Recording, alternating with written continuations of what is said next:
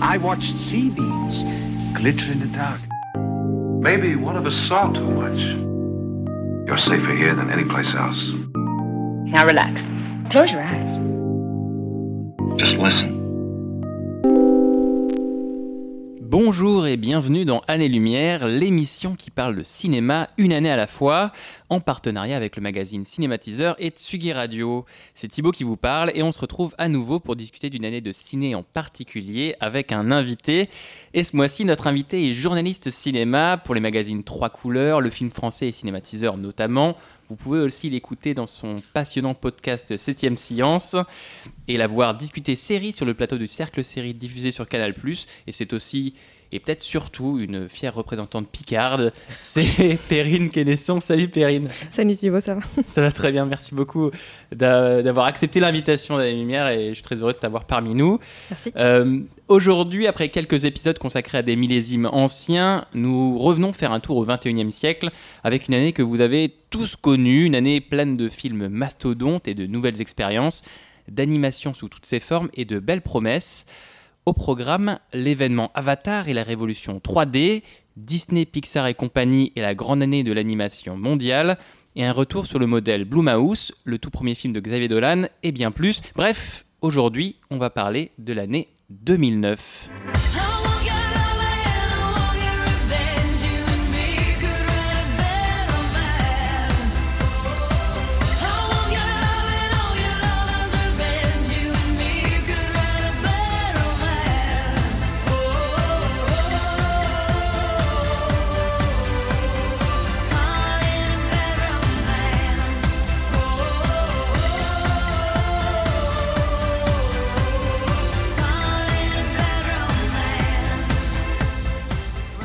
Bad Romance de Lady Gaga, souvenez-vous, on écoutait ça, vous écoutiez ça en 2009, mais pas que. De... Perrine écoutait ça en 2009. Je dansais sur ça en 2009, c'est sûr. Mais pas que 2009, c'est aussi plein d'autres choses. C'est aussi l'année de la dissolution du groupe Oasis à Rock en scène, souvenez-vous. Ah oui, j'y étais. Exactement. Je les ai attendus et puis ils étaient pas là Ils sont parce pas qu'ils venus parce sont qu'ils voilà. sont Fini. Et surtout, euh, l'année aussi de la disparition de King of Pop Michael Jackson le 25 juin. 2009 voit aussi l'apparition euh, notamment de la crypto-monnaie euh, du Bitcoin, du prix Nobel de la paix euh, de Barack Obama ou encore, tiens, tiens, de la pandémie mondiale de grippe H1N1 qui touche à près de 2 milliards de personnes dans le monde. Un petit air de déjà vu. Souvenez-vous, on jouait tous à Angry Birds cette année-là. On découvrait Parks and Recreation et Glee à la télévision alors qu'on disait au revoir à Battlestar Galactica et surtout au médical drama culte Urgence qui s'en allait après 15 saisons. Mais 2009, c'est aussi et surtout du cinéma. Et dans les salles, on allait voir le sixième volet des aventures de Harry Potter, le Star Trek de J.J. Abrams et le Watchmen de Zack Snyder. On se faisait une drôle d'idée de relation amoureuse avec 500 jours ensemble. On était scotché à notre siège devant Enter the Void ou Un prophète de Jacques Audiard ou le ruban blanc Palme d'Or cette année-là, ruban blanc de Michael Haneke. Et on se marrait bien devant OSS 117 Rio ne répond plus, le Fandard Zombieland et ou encore Very Bad Trip. Et cette année-là, un film plus que tous les autres fait l'événement, il est dans toutes les discussions et sur toutes les rétines. Révolution à l'écran, il veut aussi bouleverser la façon dont on regarde les films et dont on les vit, notamment grâce à la technologie de la projection en 3D. Ce film est au cœur de notre premier thème, il est réalisé par James Cameron et il s'appelle Avatar.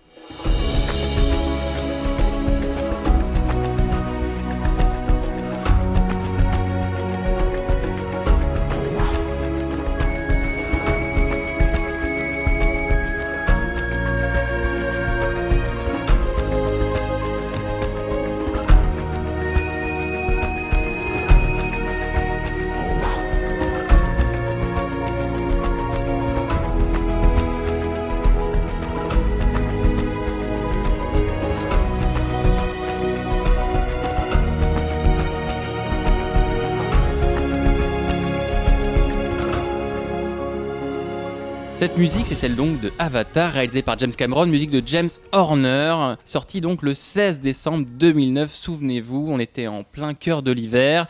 C'était le film événement, le film à voir, le film qu'on nous teasait depuis plusieurs mois, qui était à la Comic Con euh, en été à San Diego et qu'on nous annonçait donc comme l'événement, comme l'expérience à faire, à vivre avant toute chose. Ça nous vendait des effets spéciaux révolutionnaires, ça nous vendait le retour de James Cameron euh, 12 ans après Titanic. Euh, Tu te souviens, toi, de l'événement Avatar? Comment tu l'as vécu? Comment tu l'as, en tant que spectatrice Ah oui, c'était- euh, je me souviens que c'était énorme. Enfin, tout, le monde, tout le monde en parlait tout le temps. Il y avait ceux qui l'avaient vu euh, un petit peu en amont, les, les projections euh, presse. Il y avait des projections presse Ouais. un, peu, un peu secrètes, tout ça. Enfin, il y avait eu vraiment. tout le monde était là, genre, oh là, vous allez en prendre plein la vue, c'est incroyable. Il y avait aussi cette, cette espèce de combat sur ceux qui l'avaient vu dans un écran de cinéma, j'ai envie de dire, classique, ouais. et ceux qui l'avaient vu en IMAX. Et genre, vous avez- mais vous n'avez rien vu si vous l'avez pas vu en IMAX. C'était c'était le, le combat du plus, plus, plus. C'est ça qui était assez rigolo autour d'Avatar. C'était euh, celui qui l'avait plus vu dans le, me- les meilleures conditions, les conditions euh, 500 fois plus. Donc il y avait, c'était vraiment le, le combat de, c'était un, ouais, un petit peu un combat de, de pénis, j'ai envie de dire autour d'Avatar. Effectivement, t'avais, t'avais ce côté, euh, ouais, faut le voir en IMAX, en 3D. Moi, je me souviens d'un marketing assez agressif. Parce que j'avais, moi, en 2009, j'arrivais à Paris et je crois que t'arrivais Ah aussi. bah moi aussi, oui, je débarquais vraiment. J'habite à Paris pour la première fois. Et, et du coup, tu arrives dans la grande ville et tu vois Avatar, les posters, les partout. Tu avais l'impression que tu avais un, espèce de monopole et tout le monde tendait vers ça, vers cette expérience. Et c'était le film qui devait révolutionner le cinéma à l'époque. Et surtout, c'est un film qui mettait en avant l'expérience Avatar avec comme argument fort cette projection en 3D, souvenez-vous, cette projection avec des lunettes 3D et ce film qui devait vous, arriver en plein visage, se jeter sur vous en permanence. Cette projection 3D est donc l'argument principal.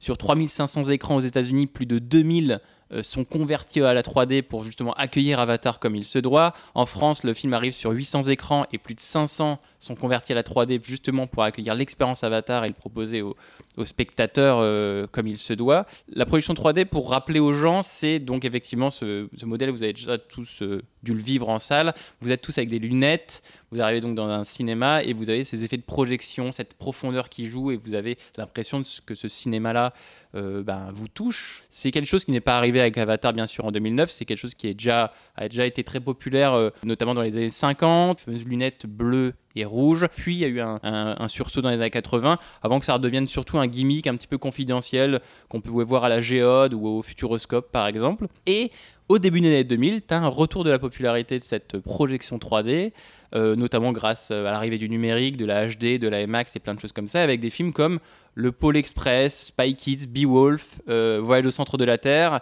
Il y a eu beaucoup de ressorties Disney, euh, Toy Story en 3D, euh, Titanic, Jurassic Park en 3D, plein de choses comme ça. Et Avatar, donc, qui est cet événement mondial euh, dont on parlait avec Perrine, et qui, est, qui va être un succès phénoménal, puisque Avatar, c'est 2, j'arrondis 2,8 milliards de dollars au box-office mondial, le record de box-office mondial de tous les temps pendant 10 ans avant qu'il soit détrôné par Avengers Endgame l'année dernière. Et pour conclure cette petite parenthèse sur la projection 3D, il faut savoir que Avatar a eu un effet phénoménal sur l'industrie cinématographique dans son ensemble puisqu'il a lancé véritablement un nouvel âge d'or de la 3D. La projection 3D des films en 3D, comme je vous le disais, avant Avatar, c'était 2 à 5% des revenus salles aux États-Unis. Avec Avatar, dans les années 2009-2010 et jusqu'à 2012-2013, c'est près de 20%. Donc il y a eu vraiment un sursaut et le film Avatar a du coup a, a tiré plein d'autres films qui ont profité de cette euh, technologie de la projection 3D, en plus de voir arriver euh, des télé 3D. Je ne sais pas toi si Perrine, tu as, une- tu as eu une télé 3D à la sortie d'Avatar, ça t'a poussé à, à acheter une télé 3D ou des Blu-ray 3D par exemple? Euh, non, pas du tout. En salle, c'est rigolo parce que c'est l'écran est immense et en effet, tu parles d'expérience Avatar presque encore plus que de que de que de film ou de sensations cinéphiles en Mm. fait. C'est-à-dire qu'il y a vraiment cette euh, expérience de la technologie et euh, d'une certaine façon, Avatar presque à sa façon, a un peu, euh, alors ça n'a rien à voir, mais moi ça me fait penser un peu à la réalité virtuelle, c'est-à-dire que Ouais. il y avait cette sensation d'immersion totale, ouais, la, la- la VR, voilà, qui a vraiment, pour le coup, la VR, il y a l'idée de l'immersion, on a le casque sur la thèse et tout ça, et on voit en 360 degrés, on est intégré un petit peu à Mm. cette narration. Et, et Avatar, euh, avant vraiment l'avènement de la, la VR, euh, faisait ça dans les salles de cinéma quand on était en IMAX euh, il y avait voilà euh, avait cet écran immense la 3D et si on était assez proche de l'écran mais pas trop proche non plus et Ouais. on s'en avait trouvé la bonne distance, eh ben, on arrivait à avoir, euh, à avoir l'impression d'être dans cette image-là. Donc c'est vrai que le, c'était vraiment le mot expérience, c'est le mot que, que- qu'on peut employer quand on parle du film. ce- cette quête de l'expérience ultime, d'être bien placé dans la salle, de le voir sur le bon écran, surtout à Paris, il fallait trouver le bon écran, t'en as pas beaucoup. Et Des, les bonnes des lunettes IMAX et les bonnes ouais. lunettes. Et Il y a eu au début, il y avait un petit coup- quiproquo sur des bonnes lunettes, des mauvaises lunettes, celles qui marchaient pas. Parfois, on avait, on recevait des lunettes en salle et puis elles marchaient pas. Du coup, on avait un œil qui marchait pas. Bref, on devait sortir et en récupérer. Il y avait tout un- des lunettes, c'est chiant. Voilà, et du coup, il y avait tout un imbroglio. Mais c'est vrai que Avatar, et on va parler aussi du film, c'est important, c'est un film qui joue complètement la carte euh, de cette projection 3D, qui joue complètement la carte de bonjour, je suis une expérience à part entière. Et c'est vrai que moi j'ai dû le revoir pour le, podcast et je ne l'avais pas revu depuis 2009 pour moult raisons. C'est vrai que le film, le premier plan du film, pour, euh, pour le rappeler à, nos auditeurs, la caméra comme ça sort de la brume et arrive sur euh, un défilé de, de forêt et plonge, il va plonger dans la forêt de, de la planète Pandora. Donc il y a vraiment cette, euh, cette note d'intention dès le premier plan du film. Bonjour, on va vous faire rentrer dans le monde, on va vous faire rentrer dans Pandora, on va vous faire rentrer dans l'image. Après, mine de rien, c'est aussi le propos du film, hein, c'est l'histoire de Jack Sully qui est euh, un ancien militaire américain qui se trouve dans un fauteuil et qui va du coup emprunter le corps d'un avatar, cette créature de la planète Pandora extraterrestre, et il va pouvoir, en allant dans ce, dans ce nouveau corps, vivre euh, une aventure et, et toute une histoire euh, tout au long des trois heures de film, mine de rien. Et c'était vrai que c'était un film de trois heures. Non, mais puis oui, tu le disais en effet, le personnage lui-même vit cette immersion Ouais. que nous on est censé avoir euh, en salle. Et moi je sais que la première fois que je l'ai vu euh, au cinéma, c'était sur un écran euh, tout à fait classique. Je me souviens, je crois que c'était au Gaumont, Gaumont des, des Champs-Élysées, là, Gaumont-Marignan. Et, et honnêtement, ça m'avait un petit peu laissé toute l'expérience qu'on nous avait teasée, comme Ouais. tu disais, m'avait un petit peu laissé à côté. quoi. Ah bah, c'est ça. Et un petit peu de marbre. Et puis je l'ai revu quelques temps après, vraiment peut-être deux semaines après, en écran IMAX pour le coup, bien placé. Et, Euh, et là, pour le coup, j'ai vraiment compris que c'était. D'un seul coup, je me suis dit, je suis peut-être qu'on me on me vend plus une vraie euh, voilà une vraie expérience technologique. Euh, voilà, et tu parlais tout à l'heure du futuroscope et de la géode, mais d'une certaine façon, c'était un peu plus ce que j'ai ressenti, Ouais. euh, cette, cette, cette immersion-là technologique, encore plus que finalement l'événement cinématographique Mm. en fait. Et c'est vrai que j'avais souvenir de retrouver un film effectivement impressionnant, mais, mais j'allais m'attendais à être un peu déçu véritablement. Et je l'ai revu du coup pour le podcast. Et il faut avouer que le film est toujours aussi impressionnant. On a quand même 11 ans après et le film n'a pas vieilli et toujours même impressionnant à, techniquement et, à, et à, plein, à plein de degrés. Et on voit, on sent que James Cameron veut aussi faire un film euh, un petit peu euh, présentation de cette technologie parce que et sa mise en scène et oui et son univers aussi, ce qu'il raconte et sa forme, enfin vend parfaitement cette technologie. On a des, on a des, des lances, des arcs qui, qui, qui sont pointés vers nous. On a des, voilà, on a cette caméra qui plonge. On a des choses au premier plan. Donc il y, a- beaucoup de scènes comme ça. Il y a toute la maestria du réalisateur James Cameron qui joue en faveur de cette production 3D en disant regardez tout ce qu'on peut faire. Aussi, l'objectif de James Cameron, bon, faut pas oublier que c'est quand même un très très grand cinéaste et que c'est quelqu'un qui manipule incroyablement bien la technologie au service aussi de, de l'art quand même. Et euh, c'est vrai que l'idée, je pense aussi du, du cinéaste à ce moment-là, quand il veut nous offrir cette, ce choc visuel, c'est euh, un petit peu euh, d'une certaine façon ce que faisait Spielberg quand il a fait Jurassic Park, où d'un seul coup on voit les dinosaures euh, pour la première fois avec une technologie qui finalement n'était pas si employée jusque-là, qu'il a, qu'il a, pour lequel il a posé finalement une sorte d'étalon, de, de, de, patron comme Ouais. ça, qui depuis, euh, voilà, quand on re-regarde Jurassic Park, moi j'ai toujours pas l'impression, bon ok c'est mon film préféré, mais je veux dire, et j'ai toujours pas l'impression que les, les dinosaures ont vieilli plus que ça. Et c'est vrai que je pense que finalement, euh, cette, cette force technologique et surtout le- la précision avec laquelle et le temps avec lequel il, il travaille, James Cameron, font que de ce point de vue-là, Avatar euh, a peu de chances de, de vieillir. Il a marqué, il a été un étalon vraiment de ce que pouvait être au mieux la 3D et ce- ce- cette performance capture en fait qu'il a, vraiment perfectionné. Oui, parce que c'est la performance capture que peut-être euh, vous qui nous écoutez, vous avez pu retrouver avec Gollum dans Le Seigneur des avec plein d'autres films qui ont utilisé la performance capture. Euh, toi, tu, ferais vraiment un parallèle entre Jurassic Park de Spielberg et Avatar de James Cameron, notamment par rapport à ce, ce, ce film étalon qui aurait marqué toute une génération de. qui marque un, un avènement technologique, vraiment. C'est-à-dire qu'en effet, ça ne- c'est pas, lui qui a inventé la performance capture, c'est lui qui l'a peut-être poussé dans des retranchements encore plus forts que, que ce que n'avait pu faire peut-être déjà euh, Peter Jackson avec Le Seigneur des Anneaux, qui était déjà incroyable. hein. Pareil, Gollum, quand on le revoit, c'est quand même euh, toujours assez, assez stupéfiant. Mais lui, il l'a vraiment fait à la hauteur de tout un film. Je pense qu'à ce niveau-là, il a marqué un coup. On- Il y avait un côté, on peut plus revenir euh, en arrière, on peut plus euh, nier que c'est ce film-là qui va être euh, le marqueur de l'avènement de cette performance capture, qui maintenant est une technologie tout à fait euh, adoptée, en fait, euh, acquise et comprise par le public. Comme Jurassic Park avait fait ça avec les, eff- les effets 3D, il avait aussi marqué un coup où d'un seul coup, une fois qu'on a eu ces dinosaures comme ça, on pouvait plus les imaginer autrement. Et après lui, ben, finalement, on a accepté totalement ces CGI. Et il a créé une symbiose parfaite entre ce qu'il voulait nous raconter, ce qu'il voulait nous montrer et le résultat final. Mm. Et je pense que c'est un petit peu ce qu'est Avatar à ce niveau-là. Comme tu le disais, il a marqué son, son époque, ça a été un maître étalon, et notamment du coup pour cette euh, fameuse projection 3D, comme je l'avais dit, il a, il a tiré une industrie entière, mondiale, euh, vers cette projection 3D, euh, et pourtant, cette 3D, si vous regardez autour de vous, euh, elle est plus trop là. et pourquoi Et pour une bonne raison, puisque cette 3D, elle a commencé assez rapidement à fatiguer un peu tout le monde, tout simplement parce que le public s'est lassé de cet effet qui était certes amusant, certes impressionnant au premier abord, mais, mais qui, qui faisait aussi mal à la tête, qui avait un coup, il y avait un coup des lunettes qui était un peu, un peu relou. Et puis nous, on porte des lunettes. Je sais qu'on devait mettre des lunettes par au-dessus des lunettes, donc c'était Horrible. Assez agaçant. Donc en fait, les gens, ça, ça, ça amuse un peu au début. Et en fait, très rapidement, les gens, ça, ça les a fatigués de, de payer en plus pour la 3D. Ouais, parce qu'il y avait le côté gadget un peu de l'affaire. euh, et, et en fait, et aussi, même certains films, beaucoup de films, je pense qu'il a fait du mal à la 3D à un moment donné, c'est que James Cameron, lui, il avait pensé son film en 3D. Il Ouais. l'avait pensé tel quel. Donc le film était fait dans l'idée de la 3D.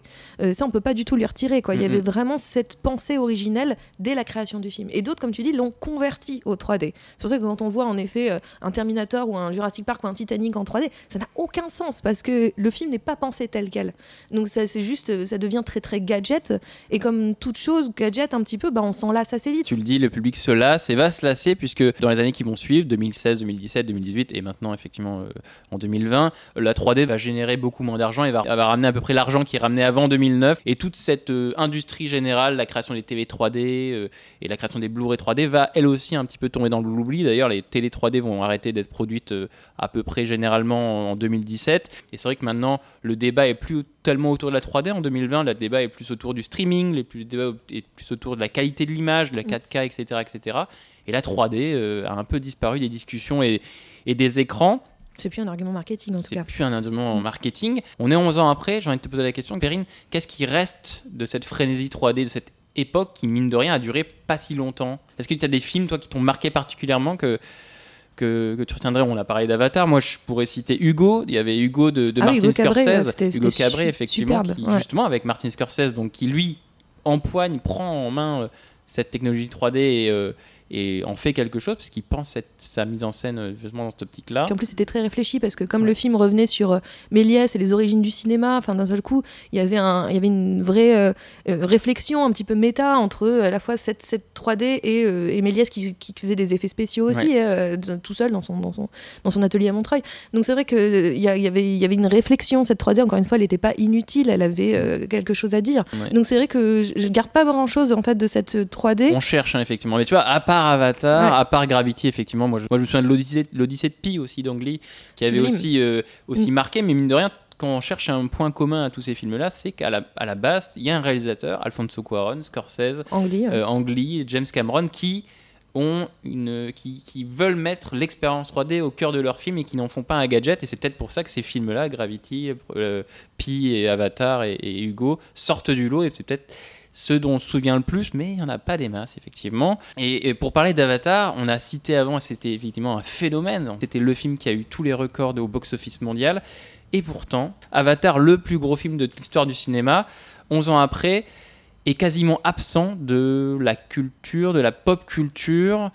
Comment expliquer son absence flagrante d'une culture et de la pop culture et de même de la mémoire du cinéma en, en général? Pour moi, c'est plus encore une fois un événement technologique que cinématographique. Mais je pense qu'il ce qui manque un petit peu à, à- à Avatar d'une certaine façon pour avoir, pour marquer, pour ancrer finalement euh, la, la pop culture. euh, Pandora, c'était très joli, euh, c'était stupéfiant, c'était néon. Mais tout ce qui était de l'ordre de la coutume, de la culture de, de Pandora était assez éteint en fait. Et finalement, on ne sait pas trop de quoi ça parle, on ne sait pas trop quoi, sur quoi s'appuyer, on ne sait Mm. pas ce qu'on défend non plus. Alors si on défend un peuple proche de la nature, euh, un peu écolo, un, un peu discours écolo, ouais, un colo très, qui, très qui- fort, qui, pour le coup était tout à fait dans l'air du temps et encore peut-être plus maintenant, mais en même temps on avait du mal à comprendre quelque chose de... Mm. Et pour an- ancrer la pop culture, je pense qu'il faut quand même qu'il y ait une sorte de, de tradition, de coutume de, de ce, de ce- de ce peuple-là qu'on ne connaît pas, qu'on Mm. peut s'approprier en fait. C'est pour ça que Star Wars par exemple peut le faire, parce que Star Wars il va créer plein de petites coutumes, il va poser des questions. Et c'est là où j'arrive sur la deuxième raison, peut-être pour moi, pour laquelle il n'a pas marqué plus que ça la pop culture, c'est que bah, le premier, il date de 2011. on va dire 2009, Inch'Allah, euh, pardon, 2009, et, et, et on attend Inch'Allah peut-être le deuxième pour 2022. Ouais. En fait, ce qui marque plus de, de Avatar, c'est l'Arlésienne que finalement euh, le, le film. Les trois premiers euh, Star Wars, ils étaient sur une période de 6 ans. C'était Ouais. de 77 à 83. Donc, sur 6 ans, on a eu le temps d'ancrer une culture, d'ancrer ces différents pe- peuples, leurs différentes habitudes, leurs, leurs relations entre elles.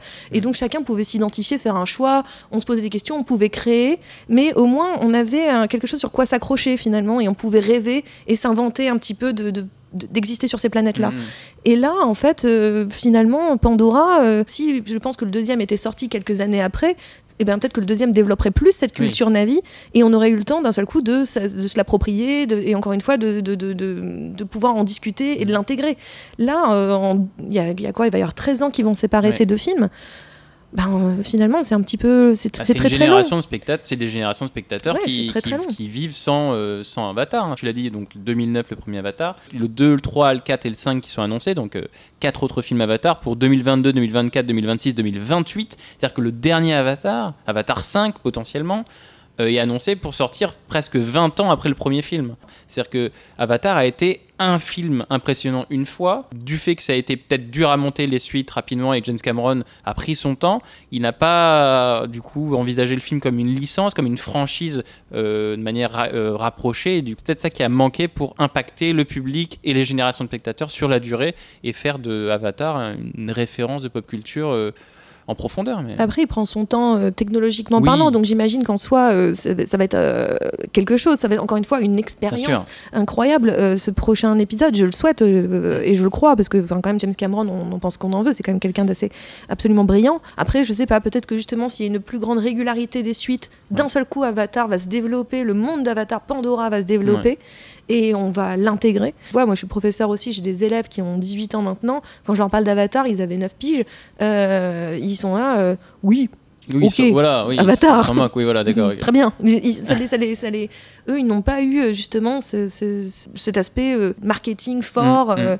voilà, eux, De ils n'ont pas ils ont pas été impactés par ça. Peut-être qu'on va avoir cette discussion dans 10 ans et Oui. qu'il y aura eu quatre autres avatars et que du coup peut-être que là Avatar aura après avoir enchaîné les films de manière régulière peut-être que là il aura eu l'impact Mm. sur la pop culture euh, dont, dont on parle là Vous en tout cas ce très malin de James Cameron, au fait. Il nous peut-être qu'il nous a fait une Inception. Il nous a dit tiens, regardez comme ça, ça rentre. Vous avez, vous avez identifié les navis. Je laisse Voilà. ça euh, grandir en vous pendant 10 ans pendant comme 10 ça, ans, comme ça, genre l'air de rien. en- j'infuse Voilà, j'infuse vraiment en souterrain.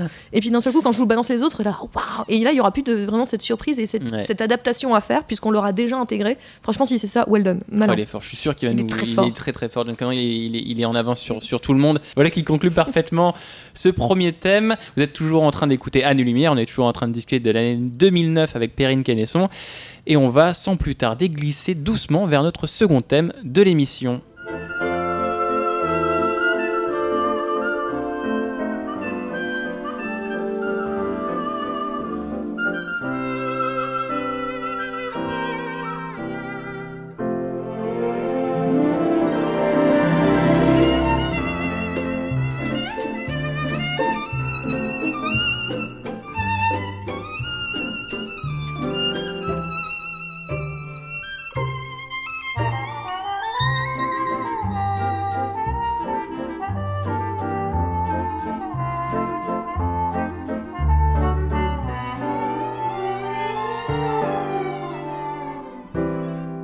Ne pleurez pas, ne pleurez pas si vous avez entendu effectivement cette air de musique du compositeur Michael Giacchino. Peut-être que vous êtes chez vous, vous êtes dans votre transport en train de pleurer puisque cette musique vous rappelle une séquence, un début de film particulièrement traumatisant pour toute une génération.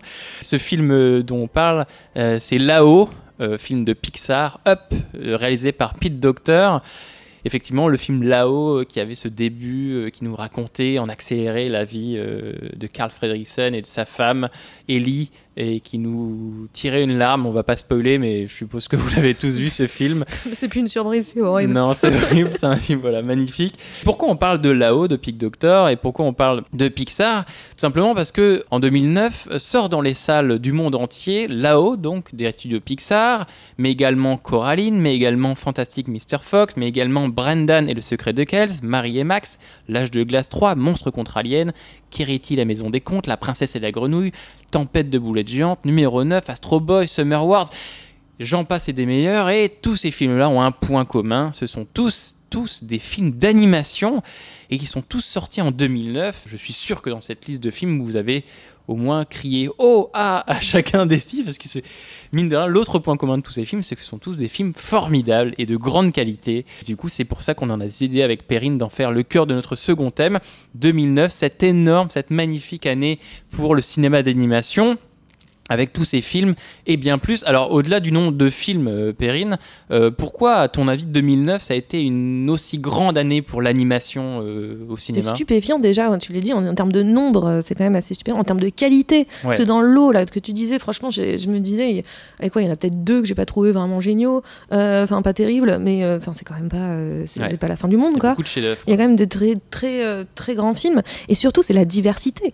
C'est incroyable. C'est-à-dire qu'on a autant de l'animation 3D que de l'animation 2D que de la, de la stop motion. Euh, C'est stupéfiant d'avoir en une année, euh, finalement, de faire une sorte de tour. Euh, il manquerait presque plus que la rotoscopie, je, je- Ouais. je crois qu'elle y est pas, mais il manquerait plus qu'elle euh, pour faire un espèce de tour de, euh, de, de- de tour d'horizon de ce que peut l'animation. Ouais. Et, et, et surtout avec des, à chaque fois des histoires. euh, là, on, on t'a mis là-haut au début, enfin, c'est juste pour me faire du mal, mais euh, t'as mis là-haut au début, mais voilà, euh, chacune d'entre elles avec son, une créativité folle, une intelligence aussi pour la plupart d'entre elles, incroyable. En France, on a un petit peu quand même une, j'ai envie de dire, une, une forme de, de racisme de l'animation qui est que l'animation, c'est pour les enfants. Et là, d'un seul coup, avec cette diversité et aussi parfois la noirceur, enfin, quand on pense à, à Coraline, c'est quand même un film qui Ouais. est pas très, qui est pas très rigolo, euh, même Fantastic Mr. Fox, qui est quand Ouais. même euh, pas, qui est pas si accessible que ça. Le, le- le grand public découvert aussi que cette animation, elle était très riche, capable de parler à beaucoup de personnes. Là, d'un seul coup, on a tout plein de films qui prouvent en même temps que cette animation, elle s'adresse à tout le monde, qu'elle est riche et qu'elle est, euh, qu'elle est créative et diversifiée. Mm. Et moi, je pense que c'est ça la force de, de cette année 2009. On a une, une- comment dire, une- un alignement des planètes sur l'animation qui est dingue, vraiment Ouais, dingue. disais, oui, effectivement, l'animation, c'est pour enfants. Là-haut, c'est quand même un film qui a comme héros principal un octogénaire. Un octogénaire. non, mais je suis sûr que ce soit peut-être le seul héros octogénaire d'un film d'animation. Encore aujourd'hui en 2020, il n'y en a pas beaucoup des octogénaires héros de films d'animation. Mais Et c'est ça c'est- devrait plus. Et Mm. voilà, l'octogénaire. Mais c'est vrai que c'est assez impressionnant et d'avoir, d'avoir, de dire, bah tiens, on va pas on va arrêter de mettre des jeunes gens dynamiques ou des enfants en héros principal, on va mettre un octogénaire qui a du mal à marcher et on va en faire un héros de film d'action, mine de rien. Euh, Donc il y a Lao qui se retrouve donc en plus en ouverture du 62e Festival de Cannes, ce qui est une première pour un film d'animation, qui ouvre le Festival de Cannes comme ça. Il est nommé à l'Oscar du meilleur film. En plus d'être nommé à l'Oscar du meilleur film d'animation, il est nommé à l'Oscar du meilleur film, donc avec les films en prise de vue réelle. C'était là, c'est la deuxième fois que ça arrive. C'était pas La arrivé. Belle et la Bête, La. Belle et la Ouais. Bête qui était, qui avait déjà ouvert le bal en C'est 91. le cas de le dire. Exactement. La même année, donc on a parlé, il y a Fantastic Mr. Fox, qui est le premier film d'animation en stop motion de Wes Anderson, donc un réalisateur qui est plutôt habitué à faire du film en prise de vue réelle. Il y a Coraline, qui est le nouveau film d'Henri Selick, qui, est- qui était aux manettes d'Étrange Noël de Monsieur Jack, qui est aussi un classique, et qui est le premier long métrage de la société Leica, qui fera plus tard, bah, qui a fait récemment Ku- Kubo, qui était un, qui est un film magnifique, mais qui a fait euh, donc Coraline, qui a fait euh, euh, les Box Trolls, Ouais. qui a fait Norman, Paranorman euh, également. 2009, c'est aussi l'année du retour de Disney à l'animation classique, puisque La Princesse à la Grenouille, hein, qui est le premier, le premier film avec une princesse afro-américaine, qui est aussi un jalon important dans, dans l'animation. Donc, qui est un retour à l'animation 2D après plusieurs films, après 5 ans d'animation en 3D, qui a fait euh, Chicken Little, qui a fait euh, La famille des Robinson, etc., etc. Donc là, ils reviennent, on va dire, à leur à leurs premières amours. Et il y avait également le film Tempête de boulettes géantes, qui est l'un de mes films préférés de cette année, et qui est le premier film du duo Phil Lord et Chris Miller, qui fera plus tard La Grande Aventure Lego, et qui scénarisera également Spider-Man Into the Spider-Verse, qui a été l'Oscar de meilleur film d'animation il y a un an, et qui est un film magnifique.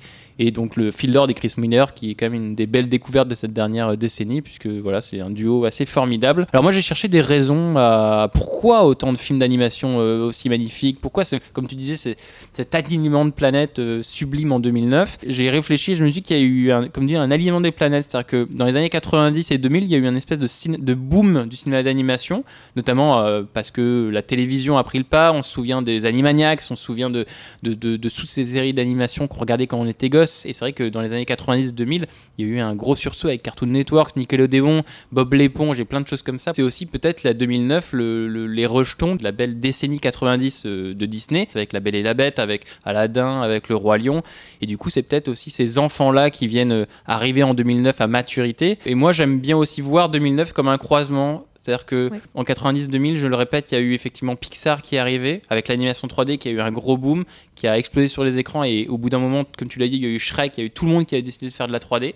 Et du coup, l'animation et Disney au début des années 2000 ont connu un petit ventre mou. Disney était un peu moins là et il y a eu un grand chambardement en règle générale, dans le cinéma d'animation dans le monde, les gens ne savaient plus trop quoi faire. Est-ce qu'on devait faire de l'animation classique en 2D Est-ce qu'on devait faire de l'animation 3D Est-ce qu'on devait faire autre chose? Bref, l'animation mondiale a dû se réinventer. Au bout d'une décennie de gestation, peut-être que plein de studios se sont créés, plein de pistes se sont créées, et tout a commencé à naître. Peut-être qu'il y avait une sorte de raison comme ça, euh, de cette réflexion un peu latente au au cœur du cinéma d'animation en particulier. Bref, c'est une de mes réflexions. Je suis, je suis d'accord sur l'idée de la, un peu de la gestation, en fait, c'est-à-dire que, euh, en effet, il y avait euh, cette, cette magnifique année, décennie des années 90 euh, Mm. où la 2D était au top. C'était, enfin, il y avait une- un renouveau de Disney avec la 2D démentielle. Et puis, en effet, Shrek qui marque les années 2000 et enfin, comme vraiment, enfin, Pixar l'avait fait Toy Story, mais vraiment à- assoit cette 3D comme une sorte de référence visuelle, plus ou moins moche. Le hein, futur du cinéma d'animation. En tout cas, le futur du cinéma d'animation.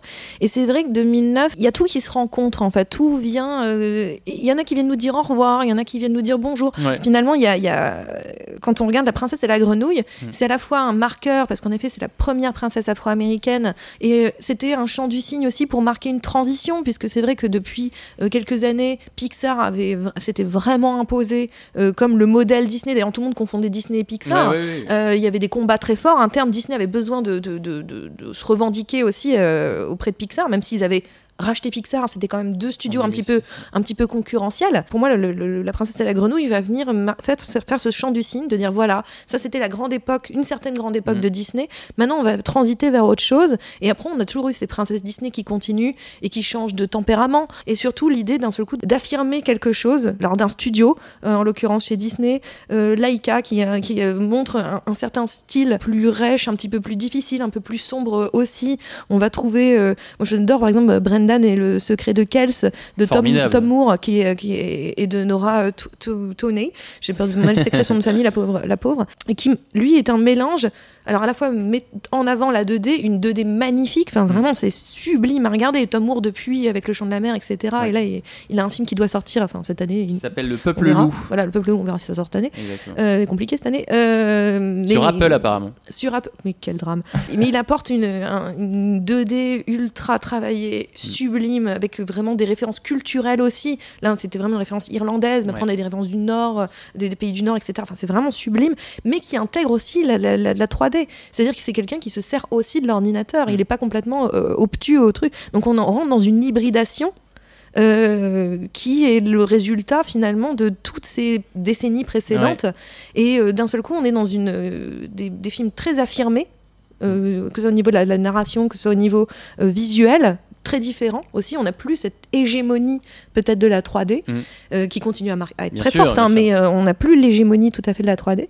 Et en même temps, qui ont intégré euh, l'ordinateur et ses méthodes plus anciennes. C'est-à-dire que c'est au lieu de les opposer, elles se conjuguent. Et je trouve que c'est très très beau en fait. Et, et 2009 vraiment, marque ce, ce départ en fait de la conjugaison des, types d'animation. De la prise de conscience de après voilà après 15 ans de ah la 3D est arrivée le cinéma 3D est arrivé avec Pixar qui a un peu mis un coup de pied de, un coup de pied dans la fourmilière le monde d'animation a passé 15 ans à se tâter à se faire la guerre à se dire où est-ce dans quelle direction que veut le public dans quelle direction on va.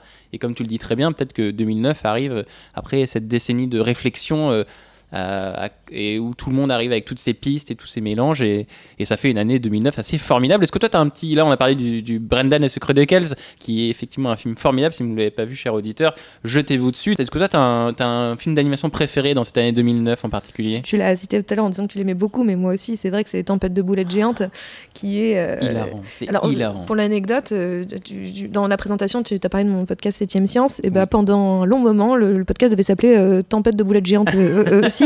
Et on m'a dit, c'est trop long. Donc, euh, j'ai fait d'accord. Moi, lié. film que j'ai. Je trouve que c'était euh, une déclaration d'amour euh, à, la science, à l'amour de la science, à l'amour de la découverte. Tu peux nous raconter le synopsis de ce film juste pour rigoler Le synopsis de ce film, c'est euh, l'histoire d'un jeune garçon qui est passionné de science et d'invention et qui, à un moment donné, va inventer une. Enfin, créer de la nourriture, je crois, comme Oui. ça, à partir de- d'éléments extérieurs, enfin, le- genre les nuages. Créer les des machins. plats. Des plats mais à partir voilà, d'éléments extérieurs. Et ça va bien dégénérer. Sa machine va sérieusement s'emballer et il va créer une catastrophe mondiale où on va être écrasé littéralement par la bouffe. Des nuages de bouffe. Des nuages de Pour bouffe. lâcher de la nourriture sur le monde entier. Alors au début ça a l'air cool comme ça, hein, mais, euh, mais vraiment ça devient vite galère. Et c'est très très drôle. Et moi j'aime beaucoup l'humour de Lord et Miller. je Ah trouve oui. qu'il il a, il, a, il a quelque chose de très pop, de très dynamique, de très dans l'air du temps. Et c'est vrai que le, le- le film a cette, euh, a cette capacité d'inventivité, de créativité, de surplus même de créativité. Presque on est écrasé comme on est écrasé par la bouffe en fait. Et, euh, et en même temps une vraie tendresse infinie pour ces personnages. Et euh, enfin moi je, ça m'avait, euh, je, je pense que j'ai passé mon temps à dire à tout le monde allez voir Tempête de boulettes géantes à l'époque et tout le monde me genre Perrine c'est encore une fois c'est trop long on comprend pas ce que tu dis. Bon, genre, J'en reviens sur Shrek mais c'est vrai que Shrek c'était très rigolo à l'époque quand c'est Oui. sorti. Euh, c'était plein de références pop etc. C'était un peu on, on, pouvait, cassait le quatrième mur un peu, t'avais le côté. constamment. Et puis voilà, il y avait ce truc du- du- d'ultra référencé. Euh, et euh, et c'était ça qui était amusant, mais finalement, c'est ça aussi qui vieillit un peu, parce que d'un seul coup, la référence Oui. d'une- de 2000, c'est pas la même que la référence de 2020. Et là, d'un seul coup, ce que j'aime bien dans, dans- justement dans Lord des Miller, c'est qu'ils ont cette même, ce même triple niveau de lecture, ils s'amusent beaucoup là-dessus, mais euh, sans, euh, ça ne périme pas ce qu'ils racontent, Mm. parce que d'un seul coup, cette lecture-là, elle est faite à partir des éléments du film, elle est faite sur une drôlerie et sur de la blague qui est euh, inhérente au film et à la narration, et pas, elle vient pas de l'extérieur. Donc il crée son propre univers et il en crée finalement, il- cet univers devient une référence au lieu que, de- que le film se remplisse des références extérieures. Et Ouais. c'est ça que je trouve euh, très puissant en fait finalement chez, chez, chez, et Merci Miller. beaucoup pour cette déclaration d'amour Ah à ouais. tempête de boulettes géantes que j'appuie, que je plus sois, comme on dit. euh. Ah oui, tu mets un petit pouce comme ça. Voilà, je mets un petit pouce plus Ouais. un ping. Donc si vous êtes fan du cinéma d'animation, jetez-vous, revoyez, voyez, découvrez les films sortis en 2009. Peut-être que vous serez euh, joliment surpris. Donc on a cité le Brandon et les secrets de Kells, on a cité euh, Tempête de boulettes géantes qu'on vous qu'on vous invite à, à découvrir. On a, on a parlé de là-haut, on a parlé de Fantastic Mr. Fox, de Coraline et de plein d'autres films. Je Voilà. dis si vous aimez l'animation, mais même si vous aimez pas, justement, si vous Oui, pensez que l'animation c'est que pour vos enfants ou vos petits frères ou vos petites sœurs, euh, non, non, arrêtez ça, quoi. Enfin, juste regardez, faites-vous juste les films de l'année 2009. Déjà, vous verrez plein d'animations différentes. Donc, au pire, vous vous direz, tiens, je préfère ça à ça. Et, euh, et vous allez découvrir un monde euh, absolument fabuleux qui n'est pas. euh, les enfants, il n'y a pas que qui ont le droit de rêver, quoi. Nous aussi. Voilà, on ne pourrait pas conclure euh, mieux que ça ce second thème de notre émission sur 2009. Vous êtes toujours en train d'écouter Anne et Lumière et on s'en va doucement vers notre troisième thème de cette émission.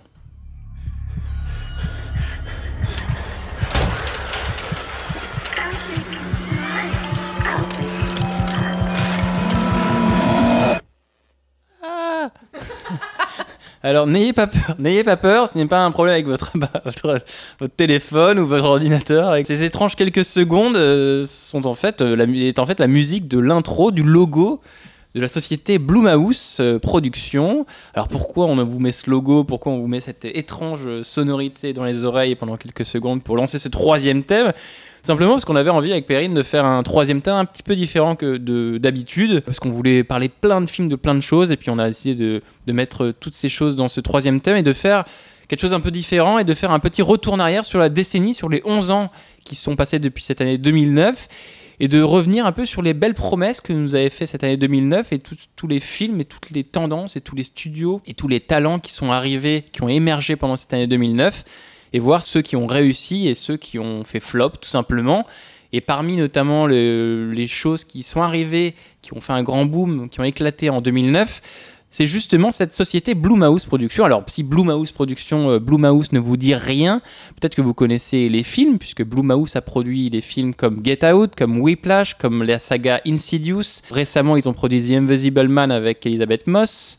Et notamment la grande série, la grande saga de films d'horreur Paranormal Activity. Je suis sûr que vous connaissez cette série Paranormal Activity, puisqu'en 2009 sortait du coup le premier film de la série Paranormal Activity, produit donc par Blue Mouse, qui va, avec ce film-là, mettre en avant, défendre un certain modèle, un certain modèle d'horreur à petit prix ou d'horreur euh, gimmick, véritablement. Perrine, c'est quoi le modèle Blue Mouse? Là, c'est un modèle plutôt euh, malin. C'est comme tu l'as dit, c'est vraiment euh, assez brillant en soi. Paranormal Activity là de, de Oren Peli, c'était un film qui a été produit pour quoi? 15 000 dollars ou même Mhm. moins et qui en a récolté quelque chose comme 193 millions. Si on appelle une belle affaire. C'est un des films les plus rentables de l'histoire du cinéma. Tout simplement. bien wedge. Et donc, euh, donc voilà. Mais et en fait, c'est pas seulement ce petit coup de force, ce petit tour de force que c'est faire Blumhouse, euh, de, de prendre des histoires finalement assez simples et euh, des, des, des trucs un petit peu qu'on pourrait se raconter autour du feu, genre. Et puis là, derrière, il y avait des, le, le drap bougé. Enfin voilà, il y, a- il y a ce côté un petit peu euh, histoire autour du feu, mais à l'écran.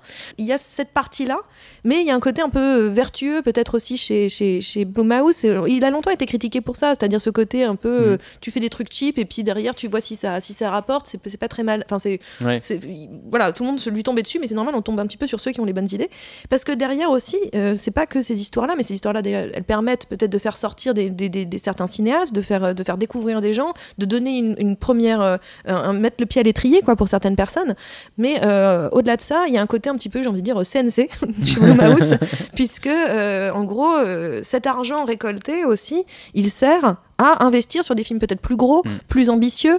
Euh, je pense à Get Out, je pense euh, Ouais. forcément euh, à, à Us. Whiplash, c'est une autre affaire parce que c'est quand même aussi une petite production. Mais ces, ces investissements plus, plus importants, c'est pour des films qui, avec des, des, des- des- des cinéastes aussi peut-être très très doués, qui, qui ont besoin encore plus d'émerger. Jordan Peele, Damien Chazelle, voilà. c'est ça, c'est-à-dire que les, tout, se belle nou- liste. tout se nourrit en fait Mm. dans, dans cette histoire. Et Blumhouse euh, a quand même cette, cette capacité de donner sa chance à, à beaucoup de, de- de cinéastes, de créer un univers aussi assez reconnaissable. On sait ce que c'est un petit peu un film Blumhouse, on voit un petit peu les, les- les ficelles Blumhouse. C'est un peu caustique, c'est un peu, c'est un peu acide. hein. Et, euh, en tout cas, c'est un film, c'est des films qui sont, je dirais, très américains, ou en tout cas qui ont un regard sur la société américaine assez violent, parce qu'on a, on a pensé à Get Out, qui Mm. effectivement parlait ben, de l'Amérique d'Obama. On, là, on va, on a, il y a The Purge qui est sorti. euh, qui, est- qui a fait aussi une série de films Mm. sur ben, qu'est-ce que c'est l'Amérique peut-être de Trump aussi.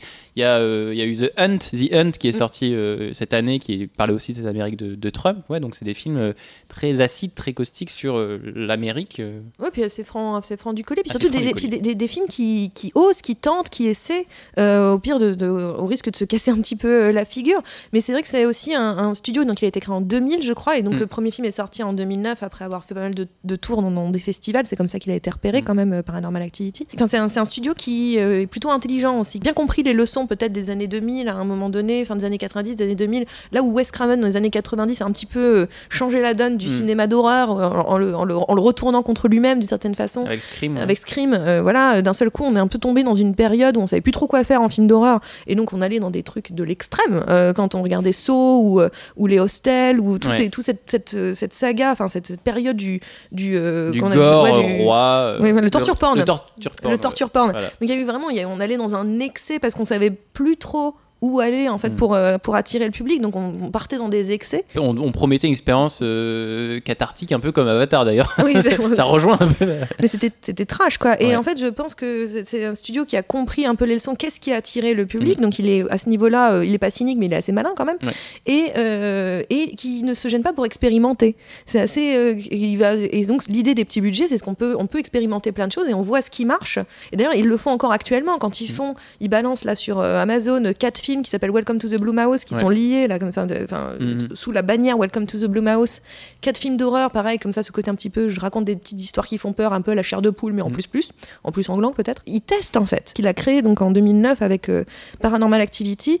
On n'avait pas donné cher de sa peau euh, à Jason Blum à l'époque, le, le- donc le fondateur. Je pense qu'il a bien prouvé maintenant en 11 ans que, que bah, on peut plus faire sans lui. En Bah, fait. il a bien prouvé effectivement, puisque la, la saga euh, Paranormal Activity va déclencher euh, après ce premier euh, film en 2009 cinq suites.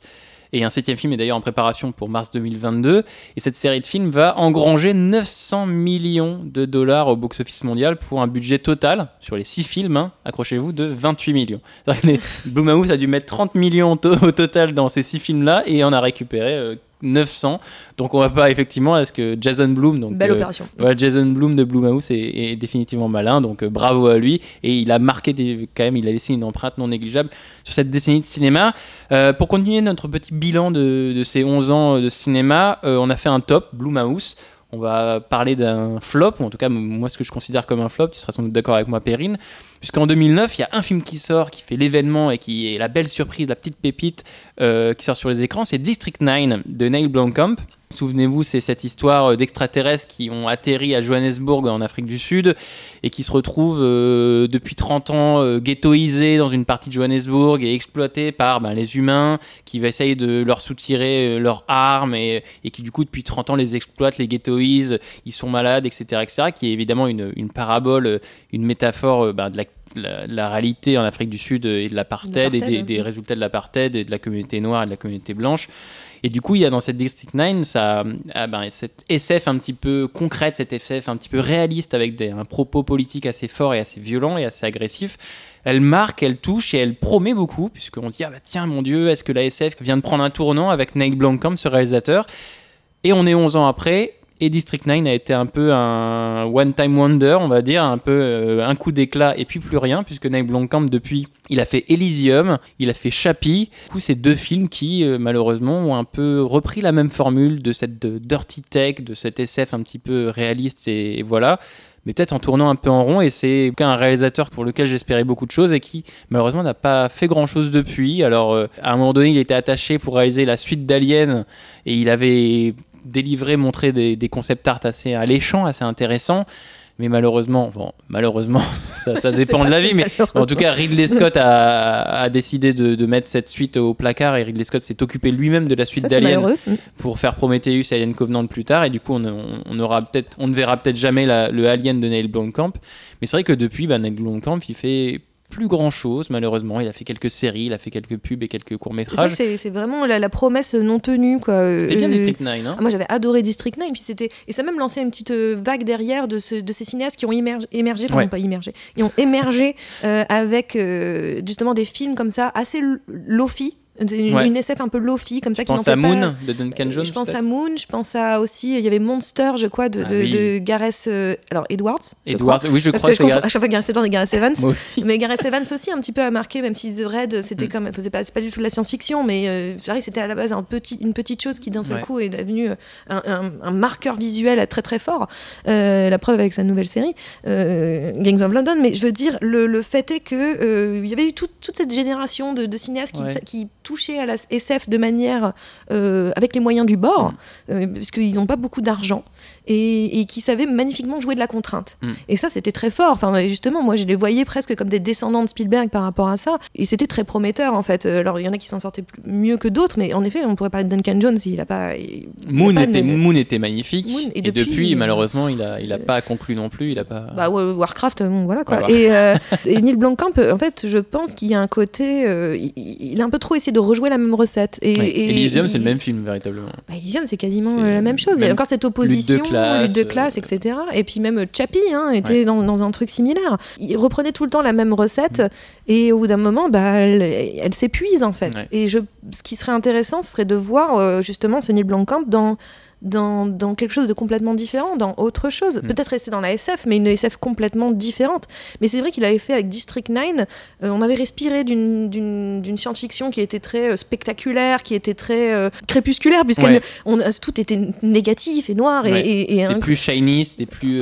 Ah non, sale, c'était- passé, c'était Oh, abîmé. Puis c'était, de toute façon, tout, tout- tout va, tout va mal se passer. Puis Ouais. même, il y avait cette sur, il y avait une surenchère visuelle. Et là, eux, ils, ils ramenaient la science-fiction à quelque chose d'assez essentiel. Mm.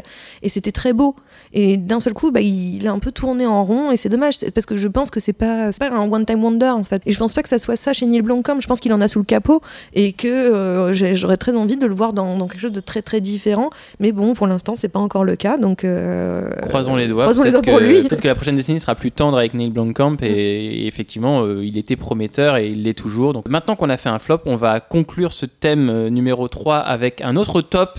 Après avoir parlé effectivement de Blue Mouse, toi Perrine, tu avais envie de parler d'un cinéaste en particulier qui avait également émergé en 2009 et qui depuis 11 ans, pour le coup, a laissé sa patte, a laissé une empreinte et a laissé un certain cinéma. C'est Xavier Dolan. Parce que Xavier Dolan, en 2009, arrive sur la scène internationale véritablement avec son premier long métrage J'ai tué ma mère, qui est présenté à la quinzaine des réalisateurs à Cannes en 2009, donc, et qui remporte, mine de rien, trois prix sur quatre de cette quinzaine-là. Donc, un premier film euh, assez fou, assez choc, d'un réalisateur qui, à l'époque, a 19 ans.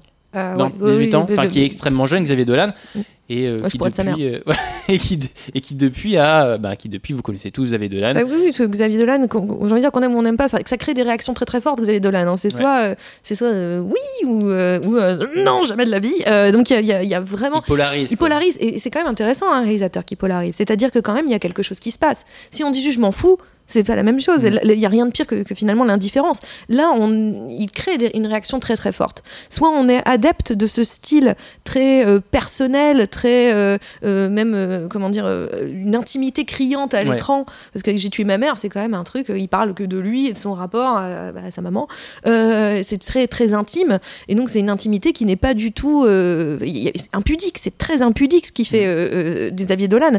Donc, soit on est touché par ça, soit pas du tout. C'est quelqu'un qui va pas se gêner à faire une sorte de des envolées lyriques, euh, euh, qui euh, va utiliser beaucoup la musique moderne pour la, la, la réhabiliter un petit peu Ouais. aussi. Quand on regarde, quand il met dans Mommy, voilà, quand il met du Céline Dion dans Mommy, ben, non, mine de rien, vous l'aviez du Céline Dion dans toutes vos soirées derrière. Mine de rien, ça marque, ça non, mais ça son. marque, ouais. ça marque vraiment. Et On ne change pas. on ne change pas.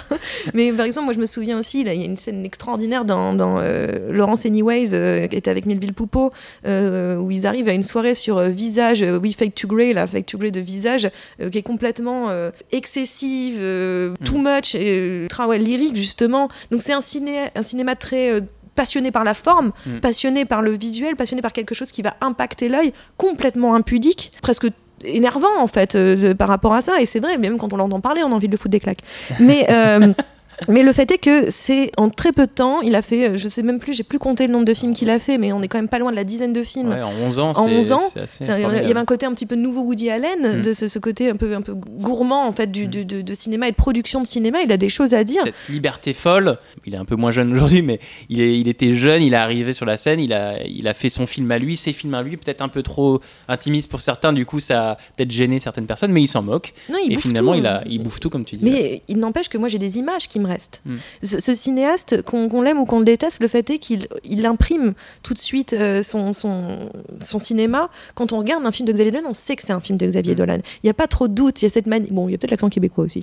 Euh, mais il y a, y a aussi le, y a quelque chose visuellement de de- d'ultra euh, empathique, amplifié. Il va pas se- il a pas peur d'aller là-dedans. Il joue de l'image tout le temps. Il joue de la forme parce qu'il aime beaucoup ça. Moi, on se souvient de Mommy avec son format Mm. euh, carré qui d'un seul coup s'étend, euh, se libère en fonction de la narration. Mm. Euh, C'était, moi, je me souviens de la projection à Cannes de ça, de Mommy. Mais j'ai rarement vu une salle comme ça. C'est-à-dire qu'à un moment donné, quand l'image s'ouvre, j'ai vu toute une salle faire Ouais. et applaudir. C'était Ouais. mais, euh, une salle de presse. Ouais. Des gens qui n'ont pas d'émotion, des gens qui ne réagissent Des pas, des gens, voilà, des gens morts à l'intérieur. et là, d'un seul coup, tout le monde bougeait, tout le monde, ça avait ému toute une salle internationale. Mm. C'était brillant. Et d'avoir un mec de Donc- 24 ans ou 23 ans qui fait ça à une salle de, Oui, de cinquantenaires tristes C'est et gris. c'est ça. Mince. Mais au moins, il y a, il y a une force, il y a un impact Xavier Dolan. Est-ce que c'est une étoile filante qui aura Mm. duré peut-être que 10 ans? Je ne pense pas. Je pense qu'il est encore, il en a encore sous le capot. Ils veulent le montrer. Peut-être qu'il va prendre plus son temps. Il grandit, il vieillit aussi. Mais euh, je, je trouve quand même que c'est très fort. Peu importe que ça soit qu'on soit aimé ou pas aimé, c'est d'un seul coup d'avoir créé une identité Mm. euh, à la fois euh, visuelle et narrative qu'on ne retrouve pas ailleurs. Et ça, euh, quand on a même, on a à peine 30 piges, c'est très impressionnant. Et encore plus à l'époque quand il a à peine 20 piges. Donc, euh, Ouais, D'avoir réussi à faire un cinéma euh, unique, ah bah, finalement, qu'on ne voit pas, qu'on ne voit pas ailleurs, c'est quand même peut-être que recherchent tous les, tous les réalisateurs de, de ce bas monde. Euh, voilà qui conclut sur Xavier Dolan et voilà qui conclut sur ce troisième et dernier thème de notre émission. Notre émission touche doucement à sa fin, mais on n'a pas tout à fait fini de parler de l'année 2009 de cinéma, puisqu'on va glisser, comme d'habitude, vers notre tour du monde final où on va pouvoir parler de films dont on n'a pas eu l'occasion de parler jusqu'à présent. Voilà, tour du monde habituel où effectivement on va pouvoir placer nos petites recommandations sur cette année 2009. Et Perrine, tu voulais nous parler d'un film qui est sorti également en 2009. Et pas n'importe quel film, puisqu'on ne l'a pas cité jusqu'à présent, on l'a gardé un peu secret, mais ce n'est pas n'importe quel film et vous l'avez sans doute euh, tous vu de votre côté. De quoi vas-tu nous parler, euh, Perrine C'était l'horreur de choisir un film en 2009, euh, quel cauchemar.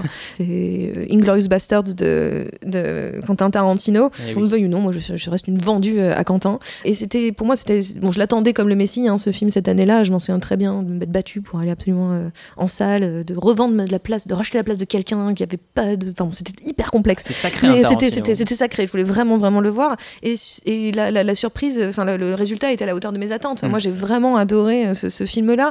Et surtout, je voyais un nouveau Quentin Tarantino qui rentrait dans une nouvelle ère. En fait, pour moi, il avait clôturé finalement tout un, un discours sur euh, la- la- comment dire l'avènement de la femme forte, euh, la femme euh, finalement presque peut-être supérieure à l'homme blanc de, de- de plus de 50 ans, puisqu'elle finit par l'éclater littéralement dans Boulevard de la Mort Ouais. mais qui, qui partait voilà, de Réservoir Dogs jusqu'à Boulevard de la Mort avec cette différente évolution et de prise de place de la femme. Donc euh, je trouvais ça assez grandiose qu'il avait su faire euh, à travers euh, comme ça cinq films ou cinq ou six films. Et là d'un seul coup, il arrive avec ce, film qui qui montre toute la puissance en fait du cinéma, la puissance cathartique et évocatrice du cinéma. C'est-à-dire que le, le cinéma peut nous permettre peut-être de régler nos comptes avec l'histoire, Mm. de régler nos comptes avec euh, quelque chose qui nous a déplu. Et je sais que le- le- la Shoah, c'est quelque chose qui nous a déplu euh, fortement, mais euh, le- le- d'un seul coup, le cinéma nous permet de nous venger. On n'a peut-être pas pu casser la gueule de Hitler, mais d'un seul coup, le cinéma peut le faire lui. Donc, alors, ça, ça résout pas tout. Ça ramène personne, mais ça fait du bien à un moment donné. Et, et c'est ça aussi. c'est- je trouve que d'un seul coup, avec ce film-là, il n'est pas le seul à le faire. D'autres l'ont fait et d'autres le feront derrière. Oui. Euh, qui- qui- mais il a, il a su, avec une intelligence de la mise en scène terrible, moi, cette scène d'ouverture d'Inglourious Bastards, euh, qui joue sur le langage, la puissance du langage, euh, la manipulation du Christophe langage. Valls et Denis Ménochet. Ouais, euh, qui, passe cette, de, de- de- petite du cahute. français à, à l'anglais, à l'allemand, et que chaque langue finalement vient raconter quelque chose de, à la fois de la scène et de ses personnages. Enfin, Il y a, y une, il y a un- une puissance là-dedans qui est, enfin, c'est juste ouf cette ouverture. Je, me souviens- je pense que tout le monde est resté scotché. On était tous en tension comme, comme rarement. Euh, et puis voilà tout le film finalement qui, qui n'est pas un film euh, à message en disant euh, bouh euh, les nazis et bouh je sais pas quoi. quoi. Enfin, non, c'est bon, c'est pas nouveau que les nazis, c'est pas les gentils. Donc, c'est le film juste, il est en train de nous dire, bah voilà, moi, et, et on sait que quand même, quand même quelqu'un qui, qui aime le cinéma, c'est Quentin Tarantino. Il l'a assez dit, c'est quelqu'un d'assez érudit sur le sujet, et il va le rejouer là, encore une fois avec les citations qu'on va voir autant visuelles que euh, auditives, parce que bon, il y a- avec la musique qui est dans le dans le Mm. film, qui est une musique d'ailleurs, moi je trouve très très intéressante, presque encore plus euh, que dans certains de ses autres films. Ça, ça a été une vraie claque, un vrai plaisir de spectatrice et un vrai plaisir aussi de, de, de, bah, de critique euh, parce que Mm. voilà d'un seul coup moi j'ai vu un, un nouveau parcours pour euh, Quentin Tarantino et qu'il a continué derrière quand il fait Django bah, il règle ses comptes avec euh, euh, l'esclavagisme Mm. quand il euh, quand il fait euh, euh, Once Upon a Time. euh, Once Upon a Time in Hollywood, pareil, il va régler ses comptes avec euh, un- euh, ce qui s'est passé pour Sharon Tate. Il venge Sharon Tate, il va régler ses comptes avec une, un certaine, une certaine idée d'Hollywood et une certaine idée euh, du, du mensonge euh, de, de- de- du peace and love et du, du, du hippie, en fait. Mais c'est pas la faute des hippies, c'est la faute de ce qu'on a fait. C'est très fort, c'est- c'est encore une fois ma- majestueux et magistral euh, ce qu'il arrive à faire. Et, Et tu voilà. le vois comme un film pivot du coup dans sa carrière. Ah complètement. euh, Pour moi, c'est c'est il y a eu il y a une première période Quentin Tarantino il y a une c'est le début de la deuxième période Tarantino Euh, et je, et je- dont je suis très cliente. Il y a des gens qui s'en plaignent, mais moi j'en suis très très cliente. Voilà, si après tout ça vous n'avez pas envie de voir ou de revoir Inglourious Basterds de Quentin Tarantino, on ne sait pas, on ne sait plus quoi faire véritablement, on ne sait plus quoi Il y a faire. un super, il y a Brad Pitt. Voilà. Il y a, voilà, une bonne, il y a Brad Pitt, il y a Diane Kruger, Michael Fassbender aussi. euh, si vous cherchez du choix, il y a du choix. Euh, merci beaucoup pour cette reco, Perrine. Euh, moi, pour ce tour du monde, je vais y aller de ma petite reco et de mon côté, ce sera un film d'un réalisateur italien qui s'appelle Luca Guadagnino et c'est Amore avec Tilda Swinton, Alvaro Horvacher, Marisa Berenson, etc., etc., qui est du coup un film qui raconte l'histoire d'Emma, qui est une épouse euh, d'un riche industriel milanais qui va passer ses journées monotones dans un quotidien un peu luxueux et barbant, jusqu'au jour où elle va rencontrer Antonio, le meilleur ami de son fils, qui va déclencher chez elle des passions trop longtemps réprimées. Amore, Io sono l'amore, euh, I Am Love en anglais, euh, qui est donc un film de Luca Guadagnino. Luca Guadagnino, vous le connaissez puisqu'il a réalisé Call Me By Your Name en 2017, donc c'est 8 ans avant. Mais il a aussi fait le remake de Suspiria récemment. Et c'est un magnifique portraitiste de femme, euh, Guadagnino. Et Amore ne fait pas exception à la règle puisque c'est un, un magnifique portrait d'une femme prise au piège de sa bourgeoisie, prise au piège de, ben, de tout ce cadre bourgeois milanais et qui va revivre, qui va re-aimer et qui va se lâcher dans, un, dans, dans une passion folle avec quelqu'un qui est bien plus jeune qu'elle, bien sûr. Il pose une question, ce, film-là, c'est comment est-ce qu'on peut faire ressentir quelque chose d'aussi abstrait que le sentiment amoureux, quelque chose d'aussi abstrait que le désir, le tumulte sexuel, l'angoisse du secret, le, frisson de l'attente, etc., Tout ça qui est assez abstrait et que le cinéma a, tenté maintes fois de montrer et de, révéler.